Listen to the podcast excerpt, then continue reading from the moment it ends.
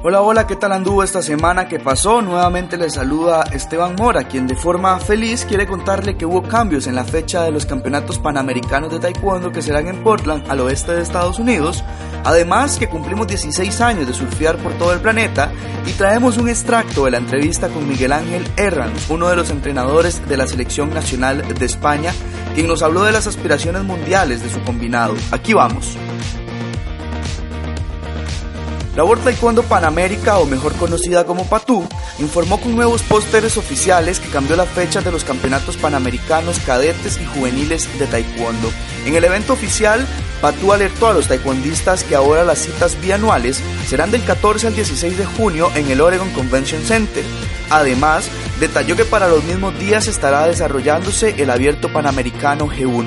Recordemos que los campeonatos panamericanos solo reciben seleccionados nacionales y únicamente puede haber un representante de cada país por división, mientras que el abierto es para cinturones de color y negros y va a quien se inscriba a través de la plataforma de la Federación Mundial, mejor conocida como Simple Compete. En otros temas, este 22 de marzo llegamos a las 16 vueltas al sol. Hicimos un editorial recordando nuestro compromiso con usted, nuestra historia y todo lo que pensamos para el futuro.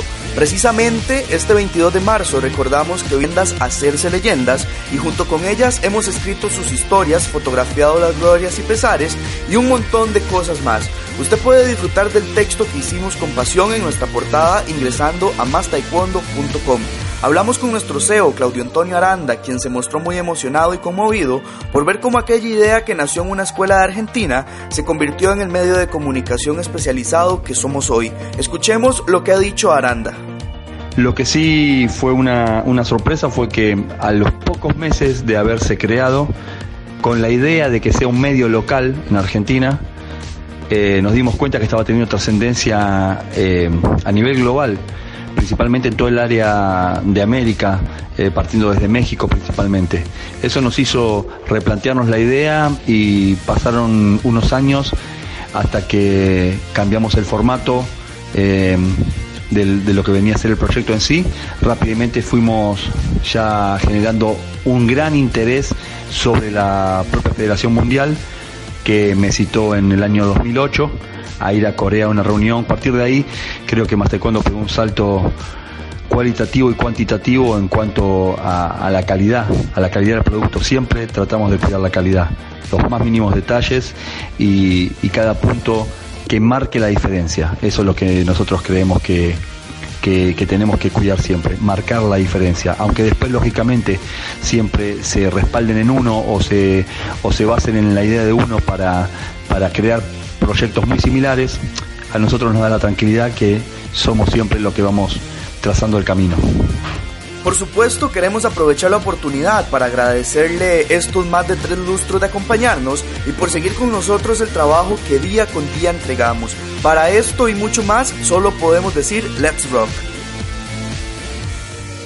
Por último, el plato fuerte de este podcast, la entrevista con Miguel Ángel Herranz, el entrenador de la selección nacional española, nos atendió tan solo minutos después de recibir el galardón del mejor entrenador masculino del US Open Taekwondo G2 2019 en febrero anterior.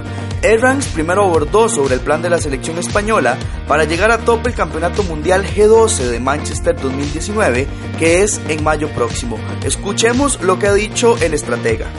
Y nosotros estamos trabajando hemos enfocado prácticamente todo este circuito de Openes, tanto eh, Turquía, Egipto y, eh, USA, con la intención de quitarnos prácticamente la mayoría de los puntos ranqueables para el ranking olímpico y para el ranking mundial lo antes posible antes del mundial. Para hacer mundial prácticamente con garantías de descanso, sin tener que viajar mucho y después afrontar los Grand Prix. El entrenador también mencionó que España buscará la mayoría de participaciones en los G2 de todo el planeta para cosechar la mayor cantidad de puntos en menos eventos. A eso hay que agregarle las aspiraciones mundialistas de los ibéricos, ya que apuestan por sacar un nuevo campeón mundial y unas cuantas medallas del evento más exigente del 2019. Pero dejemos que sea Errans quien nos cuente. Siempre, siempre es una pregunta difícil de decir, no quiere uno digamos, pecar de poco humilde, pero yo creo que estamos en disposición de, optar entre 4 y 6 medallas sin ningún problema. ¿De oro? No, de, oro, de ah, oro, de oro, de oro yo creo que vamos a sacar un campeón del mundo. Quizá yo creo que tenemos opción de buscar dos medallas de oro, pero evidentemente con una estaríamos más que satisfechos. Antes de despedirme, quiero recordarle que estamos en iTunes, eBooks y Spotify, por lo que le invitamos a inscribirse para que nos escuchemos cada que quiera. Además, como abrebocas de la próxima semana, hay varios temas. Primero Puerto Rico, después Alemania y quizá, tan solo quizá, México. Nos escuchamos, saludos y estamos a la orden.